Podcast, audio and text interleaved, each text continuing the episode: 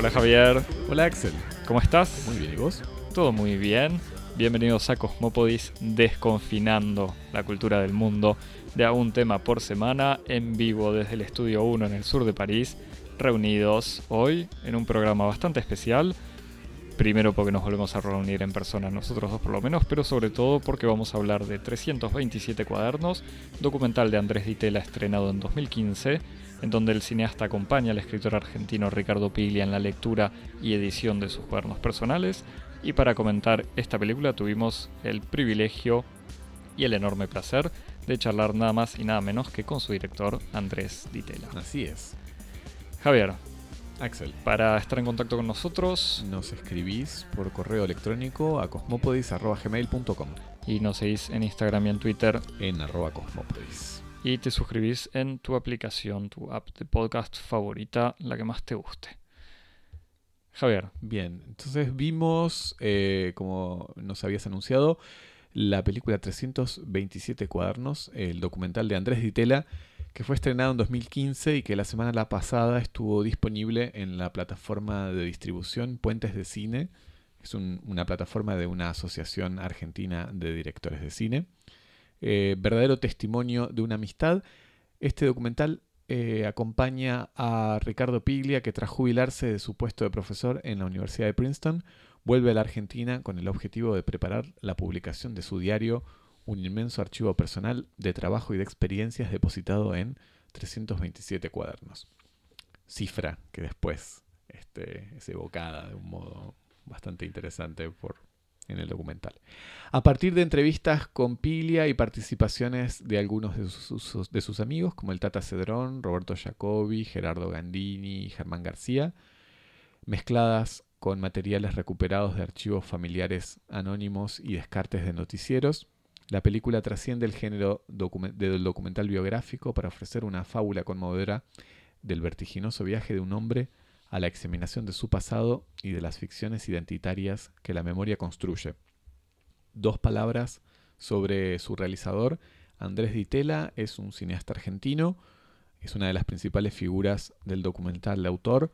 Su obra explora las relaciones entre la vida personal y la historia colectiva, los usos del archivo como testimonio y como fuente de ficciones, y la familia como una rica y compleja red de historias construida tanto por relatos como por secretos. Entre sus películas, además de 327 cuadernos, podemos mencionar Macedonio Fernández, de 1995, con participación y textos de Ricardo Piglia, que es un documental experimental sobre la figura más influyente de la vanguardia literaria de principios del siglo XX. Dirigió también Montoneros, una historia, de 1998, sobre el surgimiento, ascenso y trágico final del movimiento a partir de testimonios de algunos de sus actores. Y es autor de una serie de películas dedicada a la historia de su familia, serie que se inaugura con La televisión y yo de 2003, en donde investiga el pasado de dos grandes familias argentinas, los Yankelevich, los pioneros de la radio y de la televisión, y los Ditela, una importante familia en el desarrollo de la industria nacional y sobre todo figuras centrales en el mecenazgo y la promoción cultural, en particular alrededor del Instituto Ditela. La serie continúa con Fotografías, una película de 2007, donde la investigación del cineasta sobre los orígenes de su madre, Kamala, originaria de una familia india de la región de Madras, lo lleva no solo a restablecer los vínculos con su pasado y con sus parientes, sino al descubrimiento, entre otros meandros, de una historia que es rica en, en varios descubrimientos, de la fascinante relación con la India de Ricardo Huiraldes, autor de Don Segundo Sombra, gran clásico de la literatura gauchesca, a partir de sus encuentros, de los encuentros de Andrés Ditela, con Rama, una suerte de ermita patagónico adoptado como hijo en la India por la viuda de Huiraldes. Esta serie sobre eh, su familia concluye con Ficción Privada, una película estrenada en festivales este año y con una salida en salas actualmente perturbada por la pandemia. Axel. Eh, solo para decir unas breves palabras sobre 327 cuadernos, es una película en donde el placer de ver y escuchar a Piglia hablar de su relación con la escritura se suma a un relato construido más allá del retrato del escritor estrella e interroga cuestiones personales sobre archivo, memoria, amistad y legado. Me parece que ese es un buen momento para pasar a, a la conversación con Andrés Ditela, que tuvo, como vos decías, la generosidad de, de, charlar con nosotros y que nos va a entregar un montón de testimonios muy interesantes sobre esta película. Andrés, muchas gracias por, por conversar con nosotros. Bueno, un gusto intentar esta conversación transatlántica que decía recién, me, hace acordar eh, a las conversaciones que tenía en los años, no sé, 80 con mi papá, de un país a otro, de Inglaterra a la Argentina, que había eco, no se escuchaba nada, uno se escuchaba la propia voz y no escuchaba lo que decía el otro. Así que esperemos superar eh, esa tecnología. Vamos, vamos a verlo. Y justamente hablando de, de estas distancias eh, en el tiempo, eh, la película entonces que, que, vimos y, que, y, que, nos interesa hoy es 327 cuadernos, que es una película del 2015, eh, ya de hace unos años, y, y nos gustaría para pasación si nos puedes recordar un poquito el contexto en el que vos empezaste este proyecto acompañando a Ricardo Piglia en la edición de sus, de sus diarios. Sí, eh, la película está, o sea, se estrenó en el 2015 y la verdad es que tuvo como una especie de vida hasta el día de hoy, muy sorprendente, ¿no? Y, yo se lo atribuyo claramente a la agencia de, de, Ricardo Piglia, de su trabajo, de nada, su, su el eco que, que, tiene en los lectores y en este caso en, en, el público que puede llegar a ver una película. De hecho, ahora se está por, por emitir nuevamente por, por, la televisión pública, por tercera vez. Mm. Y, y, y, el estreno en realidad fue curioso porque fue eh, en simultáneo en cine y en televisión ustedes saben que cada vez va menos gente al, cine de autor, digamos, cine que se llamaba de autor, no sé cómo se llamaba, cine arte. Cada vez, por lo menos mis películas, o sea, cada vez va menos gente, no sé si por cada vez son peores. O iba, estamos hablando en presente, como si no estuviéramos viviendo este momento extrañísimo eh, de la pandemia, ¿no? Pero hasta hace un año, aún en la Argentina, eh, iba muchísima gente al cine, o sea, seguía creciendo el, volumen de espectadores, pero cada vez más solo muy pocas películas, y la gran mayoría de las películas caían medio en la indiferencia o el desconocimiento. Entonces, a mí se me ocurrió esa posibilidad de hacer un estreno en simultáneo, o el mismo día, el mismo horario, un sábado, se estrenó eh, un sábado a la noche, que fue muy bueno que le dieran ese lugar en la televisión pública en ese momento. Además que en Argentina y significaba también tontería, un, pero un estreno federal. Hizo, bueno, además es una forma de llegar a todo el país, pero fueron 2.3 puntos de rating, lo cual implica eh, en, el, en la zona de Buenos Aires, el Gran Buenos Aires, más o menos 250 mil personas, que es como claro. inconcebible cuando en el cine no llegamos a, a tener 3 mil espectadores en total. Claro. Entonces, eh, eso habla también de, de, de, de yo, yo, creo que el atractivo de, la figura de, Ricardo. Y bueno, ahora se va a repetir otra vez.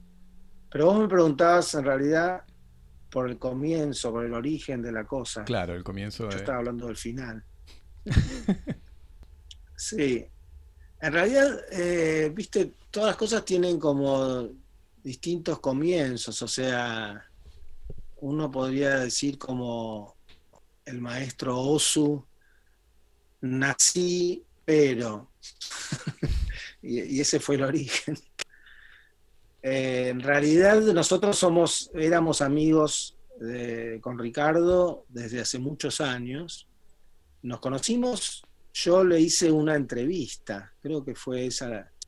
Eh, yo lo había llamado por teléfono una vez para participar de, de uno de sus eh, talleres literarios y no, no, en ese momento no, como que no tenía cupo.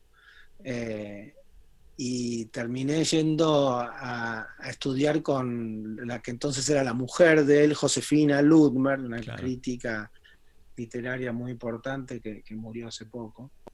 Y después le hice una entrevista, eh, estaba haciendo una nota, también como decían ustedes, un pretexto para conocer gente, una nota sobre guionistas. Entonces yo sabía que él había escrito algún guion, inclusive había escrito un par de guiones que nunca se llegaron a hacer. Después alguno más tarde se hizo. Esto estamos hablando de principios de los 80, mediados de los 80. Claro. Y entonces le hice la entrevista, que estuvo buenísima, una charla genial. Eh, él me pidió, mira, antes de publicarla, si me la podés, eh, me podés mandar la transcripción, así veo si, si hay alguna burrada o algo que quiero cambiar. Y se lo mandé, se, lo llevé, creo, se lo dejé bajo de la puerta, como se hacía en esa época, una cosa eh, fotocopiada, una fotocopia debajo de la puerta. Y él eh, después me llamó, quedamos al día siguiente, yo pasé a buscar eh, la nota corregida. Y no era nota corregida, sino que era algo completamente nuevo. O sea, él había escrito un texto nuevo, un texto de Ricardo Piglia, eh, con, inclusive algunas de las preguntas mías eran inventadas. Eh, y eso se publicó como una entrevista, como una nota más dentro de un contexto de cuatro o cinco notas, y en ningún momento se dijo que era un texto inédito de Ricardo Piglia. Y eso a la vez era buenísimo, era mucho mejor, por supuesto, la, versión de él, mucho más sintética, con una anécdota que redondeaba todo. Y bueno, eso me hizo pensar, pucha, lo que, lo que es la forma, ¿no? Hmm. Lo que es la expectativa en torno a una forma, es decir, una, una nota periodística y cómo alguien como Ricardo Piglia, yo creo que esto él lo mamó un poco de Borges, ¿no? La idea de colar un cuento detrás de una entrevista, por ejemplo.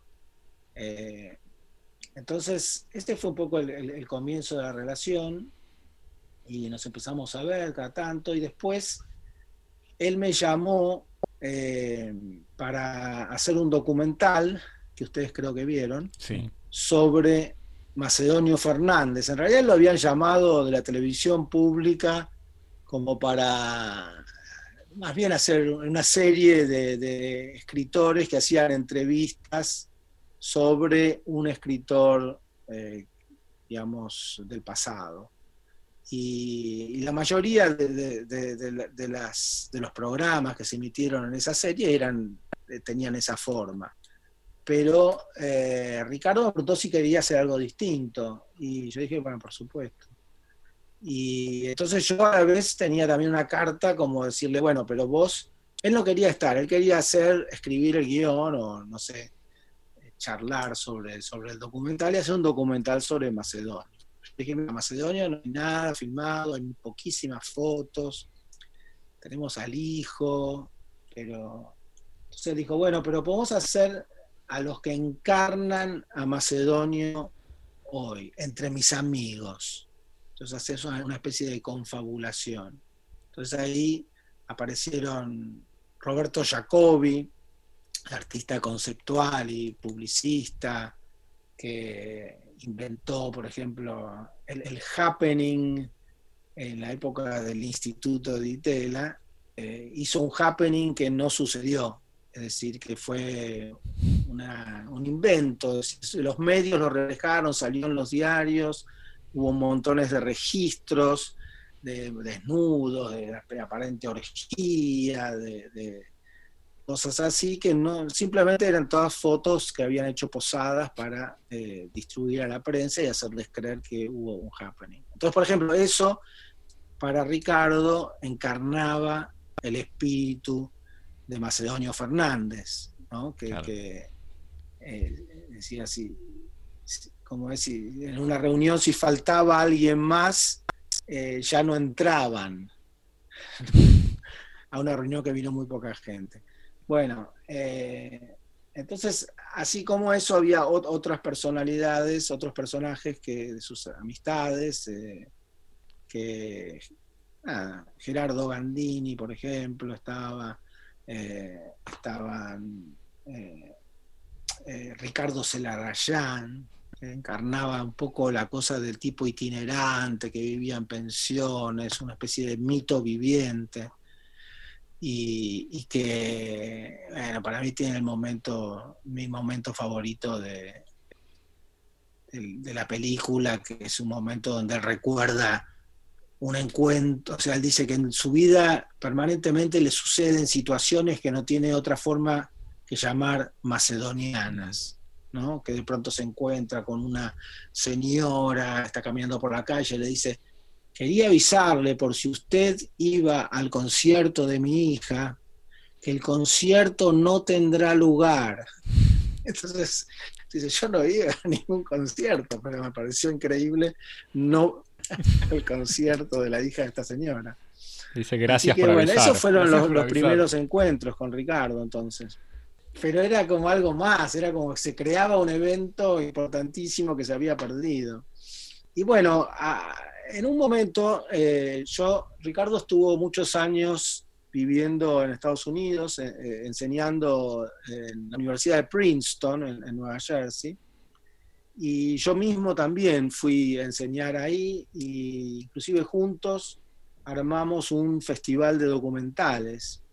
Y durante 10 años estuvimos haciendo este festival donde nada, yo programaba y siempre conversábamos, a él le interesaba mucho el, cine y particularmente el documental, que lo, ubicaba como en la vanguardia del cine. Sí, después si quieren podemos volver sobre eso. Y en ese, uno de esos viajes eh, para el festival, yo iba, digamos, yo me pasé un par de temporadas allá con mi familia, pero yo vivo en Buenos Aires y, está, esos años también vivía acá mayormente. Eh, pero yo viajaba un par de semanas para, eh, digamos, hacer el festival. Y en uno de esos viajes me compré una cámara que aunque parezca mentira, era como mi primera cámara en muchísimo tiempo. Una de estas cámaras de fotos Canon que se empezaron a, poner de moda para filmar y que se podían usar lentes fotográficos, entonces daban una imagen muy interesante.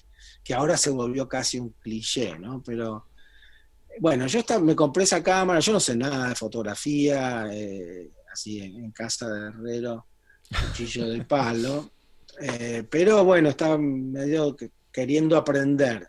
Y me pareció que era una, buena manera para aprender, era hacer un diario, un diario cinematográfico. Ustedes saben que existe ese género como de diario cinematográfico que, encarnan, no sé, cineastas como Jonas Mekas, que es como el, un, inmigrante lituano que, se fue a Nueva York en los años 50 y se convirtió en el pope del cine underground. Bueno, él hacía un diario, o sea, filmaba, filmaba, filmaba y después de unos años compilaba ese material y, y eso se convertía en un diario. Entonces yo pensé hacer algo así, y empecé a filmar, una de las primeras cosas que filmé, bueno, uno que hace en el diario escribe sobre los amigos o las personas que conoce o los viajes, entonces empezar en un viaje me parecía una buena idea. Y una de las cosas que estaba pasando en ese momento es que Ricardo estaba, eh, se estaba retirando de Princeton como profesor y estaba por volver a Argentina. De hecho, él anticipó un poco su regreso porque estaba como un poco de ansiedad por volver. Y entonces, eh, en esos días, Ricardo estaba desarmando la oficina en la universidad. Entonces, sacando todos los libros. Entonces, para nosotros, imagino para ustedes también, gente adicta a los libros, ese es como un momento simbólico, lleno de, de resonancias, de, de Walter Benjamin y de, no sé, todas, todas las bibliotecas que se desarmaron eh, a lo largo de, la vida itinerante de tanta gente. Entonces, eh, empecé filmando eso. Y él me dijo, mira, yo estoy con ganas ahora, cuando vuelvo a Buenos Aires, de ponerme a tratar de hacer un libro con mis cuadernos. Ah, mira. Y ahí había una, como un, un interrogante, ¿no? Que era, ¿existen los diarios de Ricardo Piglia? Sí, que tenían todo un estatuto había gente que lo dudaba. Yo no sé por qué. Sí, ¿por qué? Porque él escribía, los mencionaba, los citaba, los usaba en sus novelas, pero había gente que desconfiaba, como así como él inventó esa entrevista que yo le hice.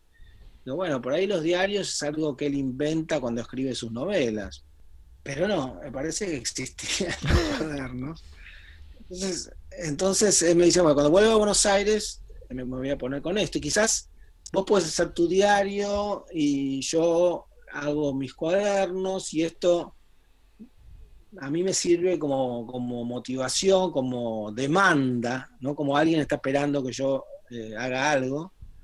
Eh, bueno, vemos, medio así como experimento. Él era muy de, experimentar y, le interesaba mucho la colaboración. De hecho, a partir de los diarios hizo varias colaboraciones. Hizo una colaboración con Eduardo Estupía, mm. un, gran artista argentino, que interpretó también unos diarios. Él había ido publicando en el diario El País extractos de los diarios que no sabíamos si eran extractos o si era simplemente él de hecho una vez me dijo, no, esto es una, es una nota, lo que pasa es que le di la forma de diario.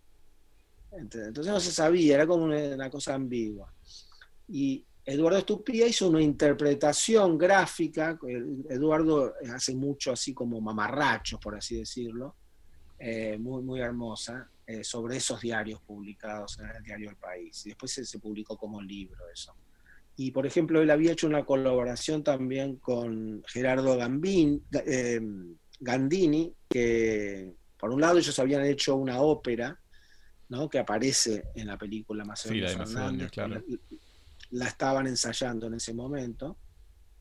Y el, el, momento, digamos, aparte de esa ópera, ellos hicieron una colaboración en el cual también Gandini interpretó los diarios, algunos diarios de Ricardo, hizo sus propios diarios, que eran piezas de piano, que también están publicadas. Es muy interesante y además creo que era, eh, no sé si era Magritte, que decía, eh, el título es un color más del cuadro, ¿no? Y bueno, Magritte, por supuesto, a veces metía el título adentro del cuadro, ¿no? Eh, esta, no es una pipa. Pero eh, en el caso de, la pieza de, Gandini, suena, es un piano solo, improvisaciones, básicamente. El hecho de que él lo llame diarios nos lo hace, no sé, es como que le agregamos una cotidianeidad, le agregamos vida, no sé, es curioso eso lo cual lleva quizás al título de, los diarios de Ricardo Piglia, ¿no? Claro. Que no se llaman los diarios de Ricardo Piglia. Y que además aparece en la película también, el momento en donde él te lo presenta como una ocurrencia, como un proyecto, que se dice, tengo, se me ocurrió la idea de editarlos no como mis diarios, sino con el título de los diarios de Emilio Renzi, Ricardo Piglia, que es efectivamente lo que luego ocurrió en la edición final, ¿no? Sí, sí, él tenía dudas porque él ahí lo, expresa, ¿no? Dice, pero claro, es raro, ¿qué pasa con mi vida? Porque es mi vida lo que está en los diarios. Pero dice, bueno, a, él igual le interesa eso, que se produce en el espectador, que lee un montón de nombres propios, concretos, a veces de gente conocida, circunstancias muy concretas también, y, pero la persona que está contando eso no existe. Es como raro. ¿Cuál es el estatus de verdad de esos diarios? Eh, bueno, así fue el, origen un poco, ¿no? De, como una colaboración más de estas que él estaba experimentando y no sabía muy bien qué hacer con los diarios. La verdad que, eh, digamos, parece como medio sonso decirlo, pero le, pasó un poco mal con los diarios Porque él mismo había generado con una expectativa tal vez, eh, no sé, sobredimensionada, que le, ponía mucha, mucha exigencia a algo que, había sido escrito muy, bueno, como se escribe un diario, ¿no? Medio para uno, medio para la persona que uno será en el futuro. Y él tenía, termino con esto, una forma de usar los diarios que me contó, que eso es algo que después no quedó en la película y lo, lamenté porque me parecía interesante, que es, eh, él siempre tenía algunos diarios, o sea, cuando, cuando efectivamente volvió a Buenos Aires, él trajo los cuadernos que tenía en Estados Unidos, en la oficina eh, en Buenos Aires, en la calle Charcas, tenía otros guardados en unas cajas, que se ve en la película cuando los abre. Otros se los mandó el hermano que los tenía guardados en Mar del Plata, eh, en su casa. Entonces, eh, bueno, ahí vi que realmente eran, eran reales los diarios, ¿no? Me, me perdí un poco de lo que estaba, que iba a decir algo, pero bueno, no, importa. Bueno, uno de, uno de los momentos más fuertes de, la película es que, bueno, eh, Ricardo Piglia comienza a sufrir de, los síntomas de, la esclerosis lateral, creo que, va a dificultar, bueno, los últimos años de su vida, la edición de sus diarios. Y vos al final lees unos, unos fragmentos y vemos a una escena en la que Ricardo Piglia quema uno de los, de los cuadernos que, habíamos visto incluso en una de las primeras escenas de la película, en donde hay unas fotos creo que de Bertolt Brecht o, mm. reconocemos un poco esos, esos, esos cuadernos y hay una escena extremadamente fuerte en donde él lo quema para, eh, frente a la cámara y, podemos ver el fuego destruyendo el cuaderno y el, y el, rostro de Piglia que está atravesado por una profunda emoción y hasta por una especie de una, una pizca de una sonrisa casi diabólica. este, y entonces la pregunta así casi casi cholula, si me lo permitís, eh, ¿qué pasó con, los manuscritos? Porque sabemos que los diarios fueron editados en su formato final, con su firma, en anagrama. ¿Qué pasó con, los archivos? No, eh, él quería quemar todos los diarios. Inclusive él decía, vamos a hacer una performance evocando a, su amigo Jacobi, vamos a llamar a los medios. Es decir, un escritor quema sus diarios, no sé a quién le va a interesar eso, pero eh, tenía, realmente tenía la idea.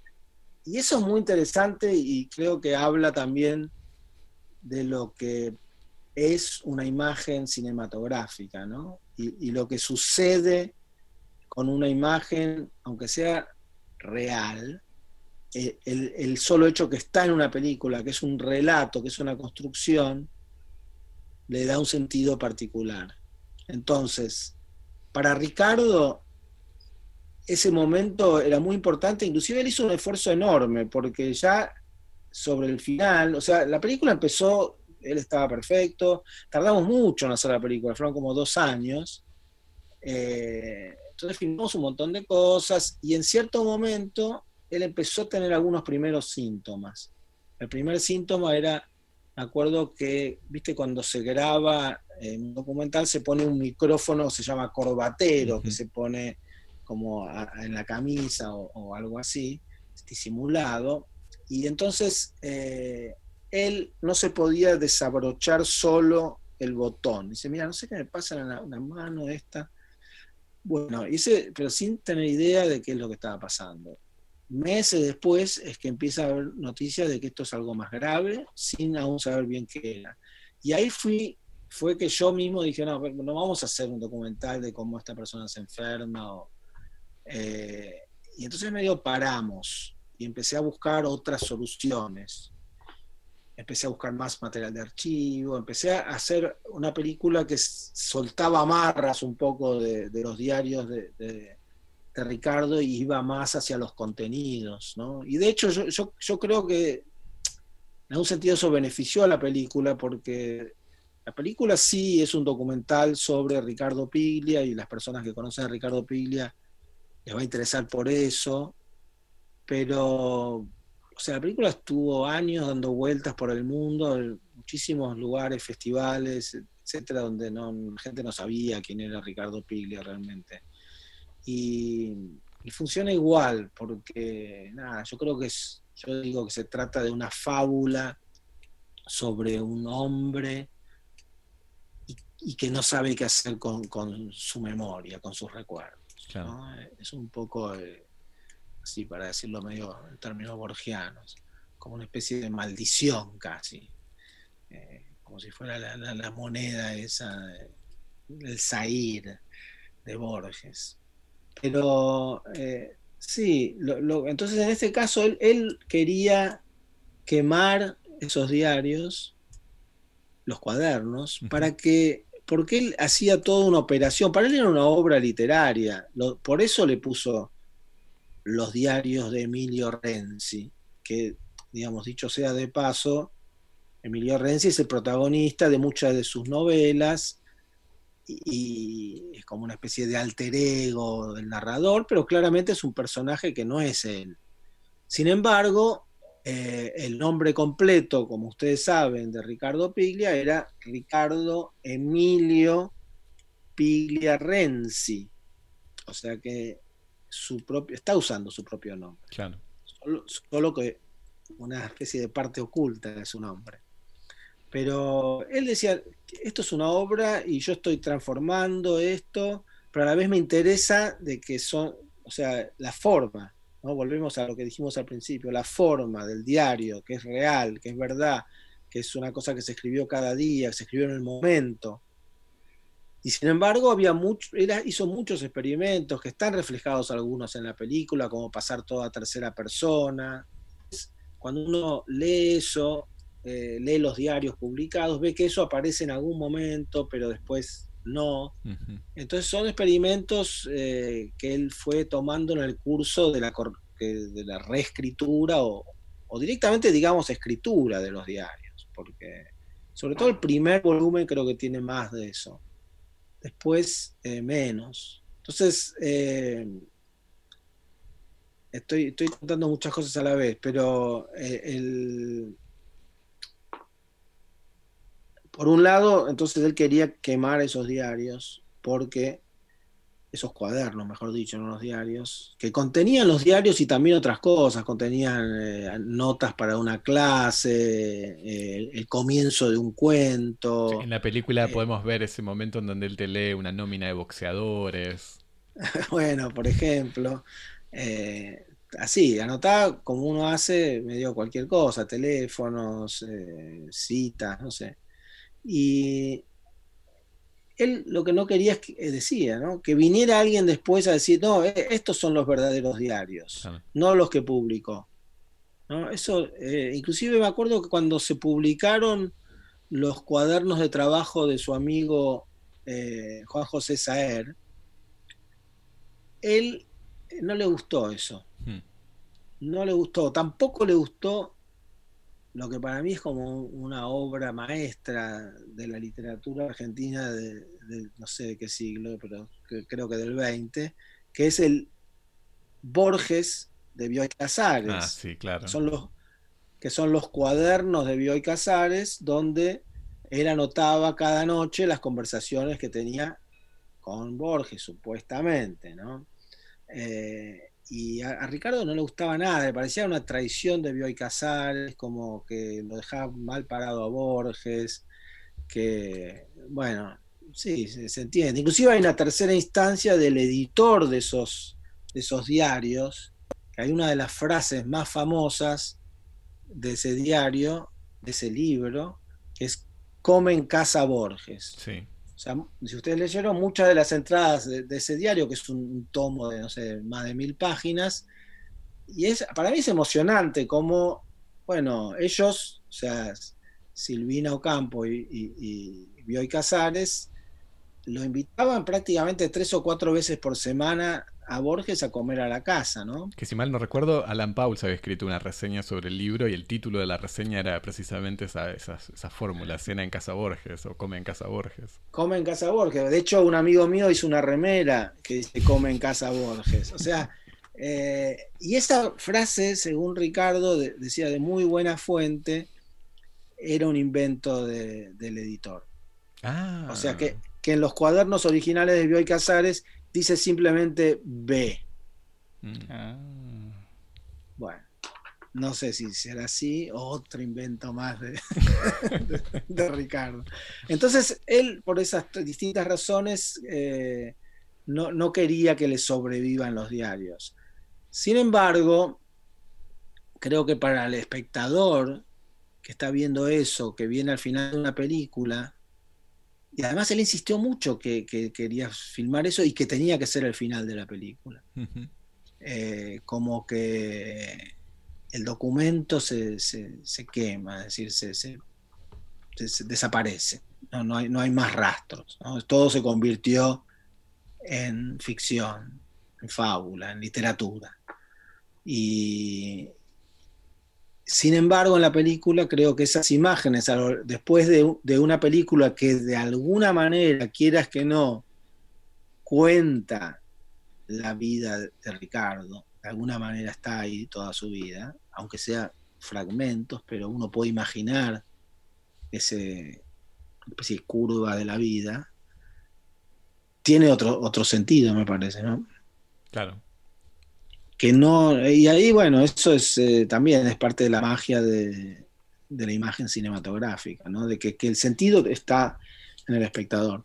Bueno, y hablando de, imagen cinematográfica, es interesante que hayas evocado que los cambios en las circunstancias del desarrollo del proyecto introducen ese otro elemento que mencionabas, que eran las imágenes de archivo, que son imágenes también, en muchos casos, de una belleza cautivante, que vienen algunos de archivos privados, tengo entendido, y otro, te escuché decir por ahí en una entrevista, que son escenas eh, de, circunstancias históricas en donde vemos, por ejemplo, entrevistas en la calle a personas en el día del regreso de Perón, en Seiza, o algunas escenas de, supongo que de la Revolución Libertadora, o distintos momentos así claves de la historia argentina.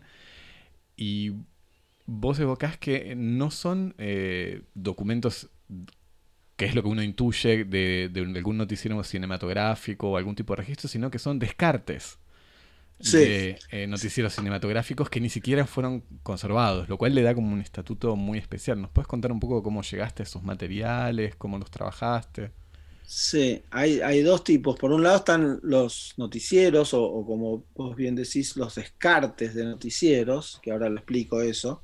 Y por otro lado hay películas caseras, home movies, que, bueno, un amigo eh, colecciona y tiene, tiene un montón y bueno, él fue como el curador de archivo de la película, ex Andrés Levinson, que es un genio, y además tiene un ojo también por, la rareza, que, a mí me gusta mucho. Y el material, eh, salvo en, rigor de verdad, eh, ese ese material del comienzo donde vemos un noticiero de, del pueblo de la ciudad de Buenos Aires festejando el golpe militar de 1955 que derroca a Perón, que es muy impresionante ese material, que es, eso es un noticiero, digamos, no, no es un descarte, pero son imágenes tomadas de ese noticiero, pero es un noticiero medio tabú. Esas imágenes no se suelen ver. Mm. Porque, claro, es como medio difícil de explicar. Eh, eh, la gente festejando con enorme alegría y algarabía, como si fuera, no sé, bueno, una revolución, que de hecho así se llamaban en esa época. Eh, es fuerte, un golpe militar. Y eso coincide con un momento fundante en, la vida de, Ricardo Piglia, que es cuando se mudan, después del golpe militar del 55, el padre, que era un médico peronista, era peronista, era un militante peronista, le empiezan a hacer el vacío, inclusive lo denuncian y va preso, está preso un año. Y cuando sale de la cárcel,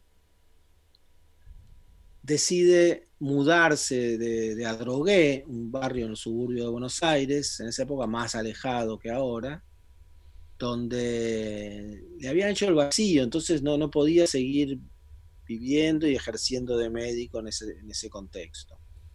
Entonces se van y a empezar una nueva vida en Mar del Plata, y Ricardo creo que tiene 16 años, y él dice, lo cuenta en la película, es la primera vez que él se sienta en la casa desmantelada antes de mudarse con un cuaderno y escribe sus primeros garabatos, eh, que bueno, luego no va a parar el resto de su vida. ¿no? Y él dice que si no fuera por eso, quizás no hubiera escrito nunca. Y se hubiera quedado en la drogué y hubiera sido la vida de su primo, el dentista. Claro que también está llena de emociones, la vida, de que, la que supuestamente no pasa nada. Y que, también la, evoca en, la en la película, también en un momento. Sí, sí.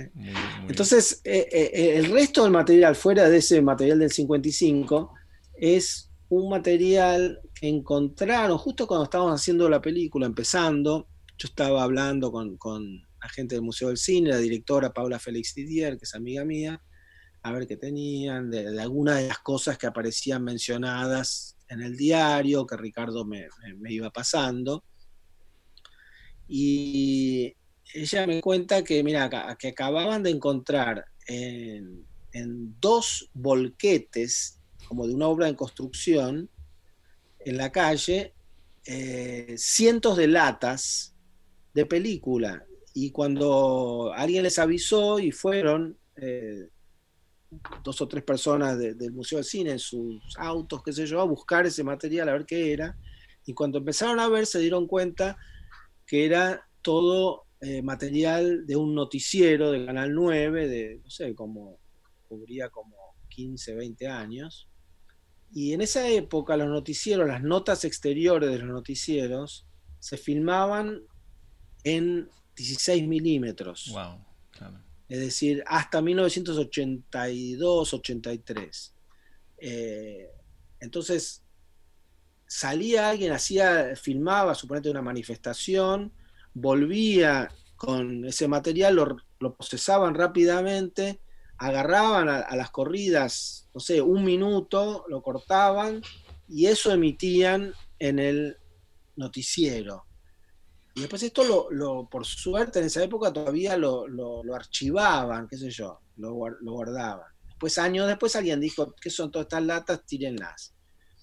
Entonces, ahí eh, empezaron a rescatar ese material que eran los descartes, no eran las notas, porque las notas se habían perdido. Esos 45 segundos que habían sido seleccionados o lo que quedaba en el material crudo, descartado. Entonces, dos cosas pasan ahí. Una es que me parecía que era una cierta analogía inesperada con el diario, como si el diario fuera lo que el escritor descarta, lo que, lo que no usa en la novela, por así decir. O, en la novela hay una destilación de lo que está en el diario, en los cuadernos.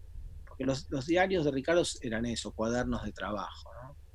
Eh, él tenía como gran modelo a Bertolt Brecht, que, que no es casualidad que aparece esa foto, que es una fotocopia en realidad que aparece en, su cuaderno, el cuaderno que quemamos, y es, eh, nada, es como eh, sus cuadernos que se llaman cuadernos de trabajo. Eh, era un poco eso también, los cuadernos de Ricardo. Pero ahí, ahí me pareció que había una analogía perfecta, ¿no? Los descartes, y los descartes son más, más interesantes quizás que esos 45 segundos o que la nota misma, porque primero que son más largos, entonces uno puede respirar más y, palpitar el momento. Hay unas imágenes increíbles del regreso de Perón a Argentina, en la calle Gaspar Campos, que claro, son cosas medio crudas, a veces fuera de foco, eh, pero que, captan para mí el, momento de una forma que, no captaría un noticiero formal, digamos. Y después, bueno, están las películas caseras, ¿no? Que son, son películas caseras que nosotros, o sea, la, familia Piglia no tenía nada de nada de nada, apenas algunas fotos. Entonces, eso nos facilitó también, ¿no? Los obstáculos a veces son, son fuente para inventar algo. Entonces, eh, encontramos esa mudanza, que eso fue increíble, un hallazgo increíble, una película casera de una mudanza de, los años 50, yo creo que esa mudanza era del año, calculamos, del año 58, y, la, familia de Ricardo creo que se mudó en el 57, entonces era como increíble. Era de La Plata, no era de la drogué, pero bueno, era todo muy parecido, era muy verosímil que la familia se hubiese filmado en ese momento de la mudanza, ¿no? Y ahí, si me permitís, ahí está como una especie de efecto de percepción de montaje psicológico en donde hay algunas de las personas que uno dice, ese debe ser Ricardo Pili o el padre porque claro, es igual. Claro, sí, sí, exactamente. Hay, un, hay como un joven que podría ser él, eso sí está, está pensado deliberadamente. Y a lo largo de la medida que digamos, va progresando el relato o la película, se, van, van perdiendo esa referencia inmediata a lo que está sucediendo en la vida de Ricardo o de lo que está hablando en los diarios, y empiezan a cobrar una dimensión más metafórica para mí, eh, que, para mí a la vez reflejan lo que está sucediendo emocionalmente. Sí, a, mí me parece, pensaba en, lo que decías antes sobre la película que circula en el extranjero, incluso cuando hay mucha gente que quizás no conoce a Piglia, yo viéndola pensaba en, eso, en qué amigos franceses, o qué, verían mis amigos franceses, y, no me sorprende que la película funcione, porque incluso desconociendo absolutamente la historia de Piglia, incluso la historia argentina, eh, hay otras líneas que acompañan este, este retrato de Ricardo Piglia que tienen que ver eh, en parte sobre lo que sería una película sobre la amistad, sobre la relación entre ustedes, porque uno dice, bueno, estamos viendo a Piglia, pero seguramente, y un poco lo decías, no se hubiese prestado a hacerlo sin una eh, relación de confianza e, e, incluso esta manera de dejar algo de sus cuadernos, incluso quemándolos, dejarlos transformados en otra cosa que es esta película. Y por otro lado, me parece la línea de los archivos, no archivos, de estas imágenes medio perdidas eh, de, filmaciones caseras, que terminan reenviando a qué queda de la memoria de uno mismo y de los suyos. Seguramente no, todo el mundo escribe un diario, aunque en este caso fuese fuesen cuadernos de trabajo. Eh, pero tiene que ver con la cuestión del diario, de los recuerdos, de la memoria y del archivo que uno guarda o pierde. Y en estos casos decís que son imágenes encontradas, o sea, son imágenes que alguna familia perdió de alguna manera. Sí, eso me, resulta bastante conmovedor, ¿no? E, e, es, esa idea de que hubo un registro y se perdió, es como, eh, es increíble, ¿no? Eh, pero bueno, a la vez, y yo creo que esto es el, efecto, supongo, tanto del cine como de la literatura, que estas imágenes se vuelven un poco universales. Mm.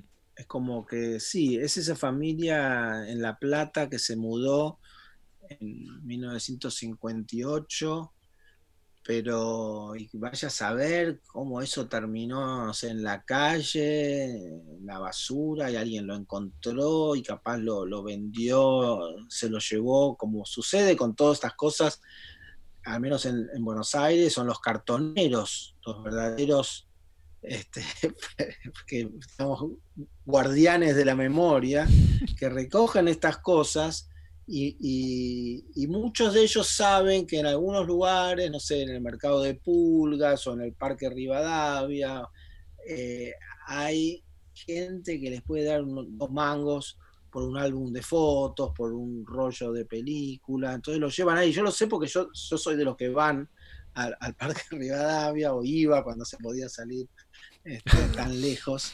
Y, y, y, siempre me pregunto, ¿de dónde sale esto? Y, siempre es de la basura. ¿Y cómo te llega a vos? Cuando se vienen los cartoneros. Claro, como una especie de arqueología urbana, sí. Es muy genial. La verdad que yo siempre me, encantaría encontrar alguno de esos cartoneros y, no sé, ver, hablar, preguntarle cuál es su, su criterio y de, preservación, ¿no? Como, como si fuera un archivista o si es como eh, Henri Langlois, el, legendario fundador de la Cinemateca Francesa, no sé si era fundador o director, que él tenía el criterio de, que hay que guardar todo. Todo, claro. Porque, porque los que nos parece bueno ahora y los que nos parece malo, podemos estar equivocados. Dentro de 50 años van a decir, pero qué grasas que eran estos, que les parecía bueno Godard. Lo bueno era, no sé, Campanela. Perdón, Juan José. Eh, yo tenía otra pregunta, una pregunta que había surgido viendo esta película que se centra en, Ricardo Piglia, pero donde tu presencia es una especie de, de, canalizador de la historia y del relato y de esta evolución, y poniéndola en perspectiva con muchas otras de tus películas, sobre todo fotografías, que también es una película hermosa, pero también la televisión y yo, donde vos te cargas al hombro la historia y a partir de estas investigaciones eh, sobre tu familia surgen por caminos extremadamente eh, variados cuestiones de historia argentina, cuestiones, como decís, universales sobre uno mismo y, su relación con el pasado, con la familia, con lo que se sabe, con lo que no se sabe. Eh, ¿En qué medida esta amistad la integras a, una familia o, no? O sea, ¿es parte del mismo método o lo ves como algo eh, aparte en tus historias familiares? Es una buena pregunta, en el sentido de que nunca había pensado así. Pero mm, sí, uno, digamos, tiene de alguna manera, supongo yo, un método de trabajo que es hago lo que puedo. Medio, eh, yo voy descubriendo cada vez más eso, ¿no? Que, hay que confiar en, ese hago lo que puedo. Como que ahí hay, más sabiduría en, esa experiencia, en saber aprovechar esa experiencia muy puntual, muy particular de uno que es uno solo ha tenido esa experiencia, o sea, estoy diciendo una banalidad, pero eh, uno está muchas veces buscando como métodos referentes y, nada, con el tiempo me doy cuenta que, que no, o sea, el mayor logro sería descubrir cómo hago yo las cosas. Eh, parece algo medio paradójico, pero uno no necesariamente sabe porque está lleno de automatismo, de, cosas inconscientes, de, límites, de trabas, de, mambos diversos, que hacen que uno no, necesariamente vea qué está haciendo y por qué. En la medida que uno más, va descubriendo alguna de esas cosas, eh, puede ahondar en una forma personal de, expresar su relación con el mundo, ¿no?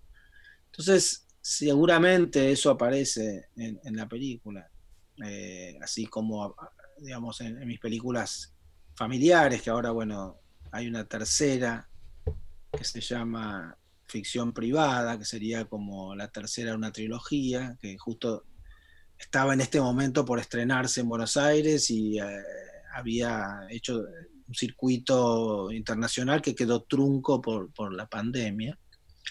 Pero entonces es un poco distinto porque, por ejemplo, esta película con Ricardo fue extremadamente difícil por todo lo que pasó, por el hecho de que Ricardo se enfermó en mitad de la película, por no sabíamos cómo seguir, por el hecho de que eh, nada, era, como doloroso editar. Cuando estábamos editando, él estaba cada vez peor. Mm. Yo un par de veces fui a mostrarle cosas. Eh, ya la última vez, por ejemplo, que fue eh, realmente tremendo, él, él podía comunicarse a través de un método que era un programita que tenía en la computadora, que a través de la cámara le leía el movimiento de, las pupilas y de ese modo él podía tipear en un eh, teclado que tenía en la pantalla mirando, ¿no? Y después, bueno, era predictivo, entonces podía adivinar qué es lo que él iba a decir, pero por supuesto el 90% de las veces no era lo que él iba a decir. Eh, entonces, muy, muy frustrante. Eh, y así era la forma de, que tenía de hablar. Y bueno, él vio, él vio el caso, uno de los últimos cortes y pudimos tener una conversación así un par de horas de ese modo, para él extenuante. O sea, él vio la película y después estuvimos hablando dos horas, o sea, fue mucho, mucho rato. Y eh, bueno, él, se, conmovió mucho con la película. Obviamente en una situación muy especial, está como volviendo a ver su vida en algún sentido. Eh, pero lo más lindo que me dijo es que, que sentía que teníamos mucha afinidad en la poética. O sea que la película, la película tenía una poética que tenía que ver con la de su propia literatura, ¿no? que es esta mezcla de lo público, lo privado, la reflexión y la narración, va. Eh, y la idea de crear ciertos episodios que son como simbólicos, eh, que representan mucho más de lo que están contando, ¿no? esta idea de su gran, gran texto, que no sé cómo definirlo, que es un ensayo, supongo, que es Tesis sobre el cuento, hmm. que es uno de los... Para mí es, una obra maestra, son tres o cuatro páginas, están realmente a la altura de Borges, ¿no? Es una reflexión sobre que cómo en todo relato hay dos historias, es decir, una historia aparente y una historia secreta que a veces aparece al final. Eh, entonces, e, eso para mí es la mayor ambición de, la literatura y del cine, es lograr eso, contar una historia y a la vez estás contando otra. Entonces él, eh, nada, estaba em, así como medio conmovido y, me parece que eh, lo que estoy diciendo es que fue muy difícil hacer la película por todo esto. Eh, y además porque no llegamos a filmar ni la mitad de lo que nos habíamos propuesto. En un momento íbamos a ir a un hotel, porque alguna vez fue un hotel a escribir, bueno, todo eso quedó descartado. Y una investigación que él estaba haciendo también quedó descartado pero a la vez cuando estaba editando, más, allá de todos los problemas que tuve y toda la, necesidad de inventar, no sé, cosas con los archivos o con los amigos, o... yo lo, podía ver un poco más objetivamente en el sentido de que, ok, estamos construyendo este personaje, está basado en mi amigo Ricardo, pero lo, lo veo como... En cambio, en las películas que tratan sobre mi familia y sobre algo mucho más cercano, es mucho más difícil. Porque no, no lo puedo ver, no lo puedo ver. Es decir, yo esas películas, la televisión y yo, fotografías y ahora ficción privada, son películas que, yo nunca las vi. Porque no las entiendo, o sea, no sé cómo funcionan. Hmm. Eh, eh, no, eh, parece que mentira, pero es decir, necesito, de hecho, en el montaje de ficción privada sobre la última etapa, eh, tuve la necesidad de invitar a amigos, que siempre hacemos de mostrar la película un poco antes de que esté terminada para ver qué pasaba, si funcionaba, para que me den devoluciones, amigos cineastas que entienden lo que es ver una película en proceso.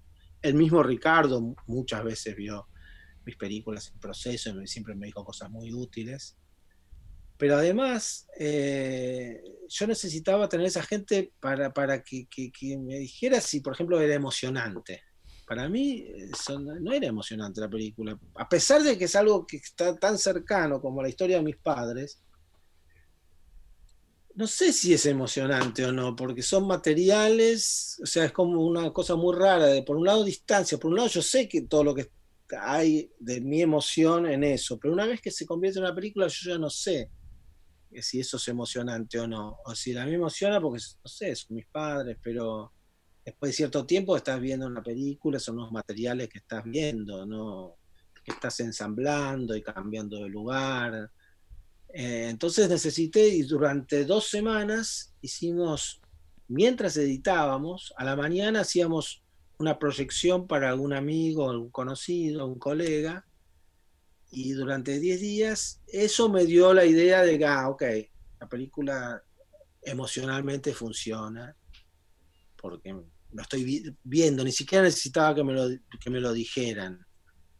En el momento yo estaba ahí con Valeria Raciopi, la editora, que es una genia, y la tercera persona, el espectador, y, lo, vos, vos, percibís, es como que en ese momento aparece la película, rarísimo. Claro. Bueno, Andrés, te dejamos, no queremos este, seguir reteniéndote, imaginamos que tenés un montón de cosas que hacer. Eh, te agradecemos mucho. muchas, muchas reuniones de Zoom. Exacto, no queremos ocupar tu línea, como se decía en, la época del teléfono.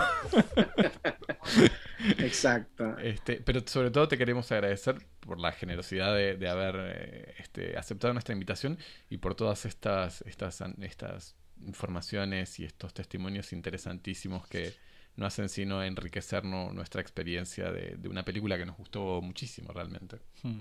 Y esperamos ver ficción privada, que veremos si, si, se ve acá en algún momento también, no, solamente para verlo entre nosotros, sino compartirla con, con más gente. Seguramente, seguramente se retomará su, su trayecto, supuestamente se iba a estrenar en, en agosto en el Festival de FIT Marseille, mm, es mm. un festival muy interesante de cine documental.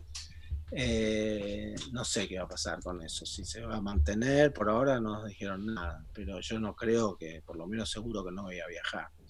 Así que a partir de ahí veremos qué sucede. Bueno, cruzamos los dedos para que sea pronto. Bueno, y yo, yo que los descubrí hace poco eh, a través de uno de los podcasts que hicieron sobre una exposición de Jean-Luc Godard que, me, encantó, así que los voy a seguir. Ahora soy su follower. Muchas gracias. Qué honor. bueno, Un gustazo, gracias, ¿eh? Andrés. Gracias a ustedes. Chao. Chao.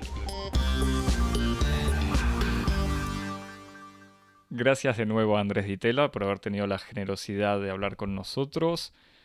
Obviamente recomendamos 327 eh, cuadernos y Macedonio Fernández, las dos películas que, hizo Ditela con Piglia, eh, y también las películas personales, la historia familiar, fotografías y la televisión y yo. Y esperamos eh, poder ver pronto ficción privada. Y recomendamos también la lectura de los diarios de Emilio Renzi la edición de Ricardo Piglia de sus diarios, que es probablemente una, una obra central dentro de su, de su bibliografía, sino su obra maestra. Javier, eh, para estar en contacto con nosotros. Para estar en contacto con nosotros nos escribís por correo electrónico a cosmopodis.gmail.com Nos seguís en Instagram y en Twitter. En arroba cosmopodis. Y te suscribís en tu app de podcast favorita, donde nos puedes dejar 5 estrellas, corazones y todo lo que quieras. Y recordamos donde puedes conseguir todas nuestras emisiones pasadas, ya que en esta temporada... Cumplimos 100 programas. Exactamente. Tenemos 100 programas y el de la semana que viene será el último de la temporada. tomarnos un merecido descanso. All Stars, con todos los amigos eh, y los invitados del pod. Bueno, Javier, hasta la semana que viene. Chao. Chao.